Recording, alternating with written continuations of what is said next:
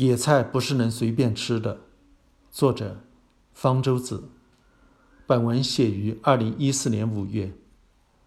二零一一年，我和司马南一起去贵阳录电视节目，录制完了，司马南领我到路边小摊吃夜宵，点了一盘凉拌折耳根，说这是当地的一种野菜，非常好吃，吃了会上瘾。我出于好奇尝了一口，只觉得一股奇怪的草腥味。无法欣赏。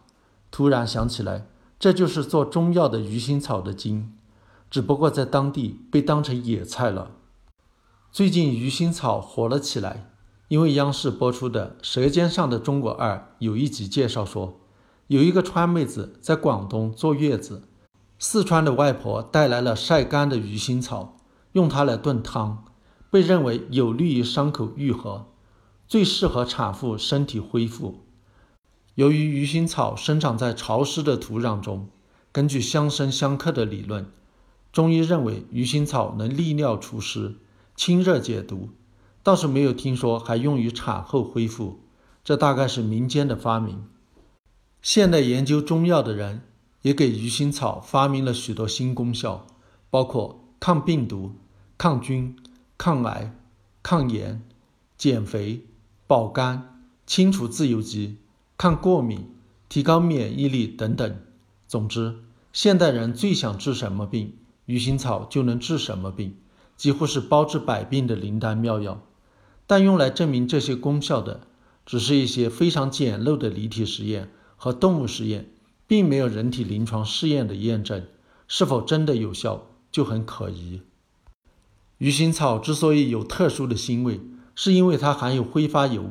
其中的主要成分被称为鱼腥草素，化学名称也叫葵酰乙醛。它被认为是鱼腥草的有效成分，国内广泛用来治疗呼吸道感染、妇科感染、皮肤感染和其他感染。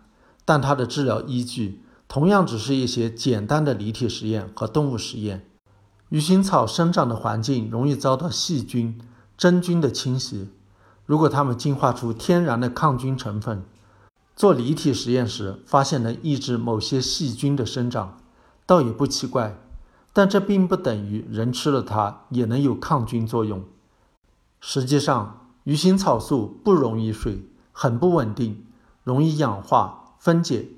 分解的产物在体外也灭不了菌，所以即使鱼腥草中的鱼腥草素真的有什么功效，等熬成了汤药，煮成了汤，也早分解成无效的别的物质了。植物除了要抗细菌、抗真菌的侵袭，还要抵抗动物的吞噬。鱼腥草发出的腥味，恐怕正是用来驱赶动物的。不料有些人却反而喜欢那个味道。植物并不是上帝创造出来供人类食用或者当药用的，它们反而往往含有一些对动物身体健康不利的有害成分。有的毒素是特地进化出来毒害动物以保护自己的。有的毒素则是碰巧对动物有毒，鱼腥草中就含有对人体有害的成分，叫做马兜铃内酰胺。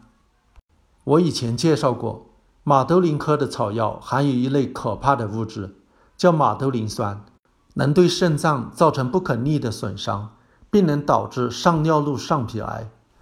无数人因为服用马兜铃科草药而得了肾衰竭和上尿路上皮癌。马兜铃酸在人体内代谢成马兜铃内酰胺，进而与 DNA 结合，损害肾脏细胞和诱发癌症。鱼腥草不是马兜铃科植物，不含马兜铃酸，但却含马兜铃酸的代谢物马兜铃内酰胺。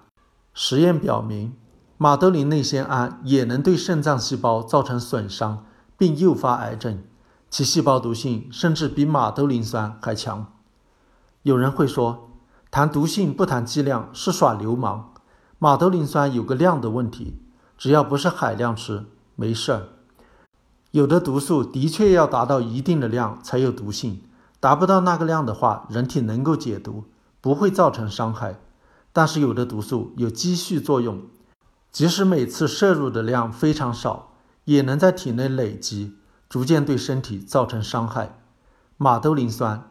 马兜铃内酰胺就属于后一种毒素，即使摄入的量极其微小，也能对身体造成不可逆的损伤。所以，对马兜铃酸、马兜铃内酰胺是不存在安全剂量的，并不是只要不海量的吃就没事，而是要能不吃就不吃，吃了觉得没事，并非就真的没事，实际上伤害已经造成，还没表现出来而已。《舌尖上的中国二》还介绍了一种美食，叫蕨根糍粑。蕨菜、蕨根作为野菜吃的人，要比吃鱼腥草的多得多。不幸的是。蕨中也含有一种有害成分，叫做欧蕨苷，是一种强致癌物，能导致食道癌和胃癌。把蕨菜当蔬菜的地区，其胃癌发病率比其他地方高得多。甚至蕨菜丰富的地区，即使不吃蕨菜，食道癌和胃癌发病率也比较高，因为其致癌物能进入饮用水、牛奶等。除了果实部分。植物的其他部分都是不希望被动物吃的，因此通常会进化出排斥毒害动物的成分。只有极少数植物，其根、茎、叶部分碰巧适合人类吃，我们就会觉得它们可口，把它们当蔬菜。在长期的培育过程中，让它们变得越来越可口，实际上就是不知不觉地让它们变得越来越安全。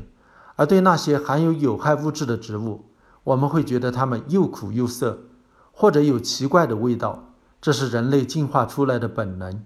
所以，我们大部分人觉得野菜不好吃是有道理的，这是本能在告诉我们，不要碰这种纯天然绿色植物。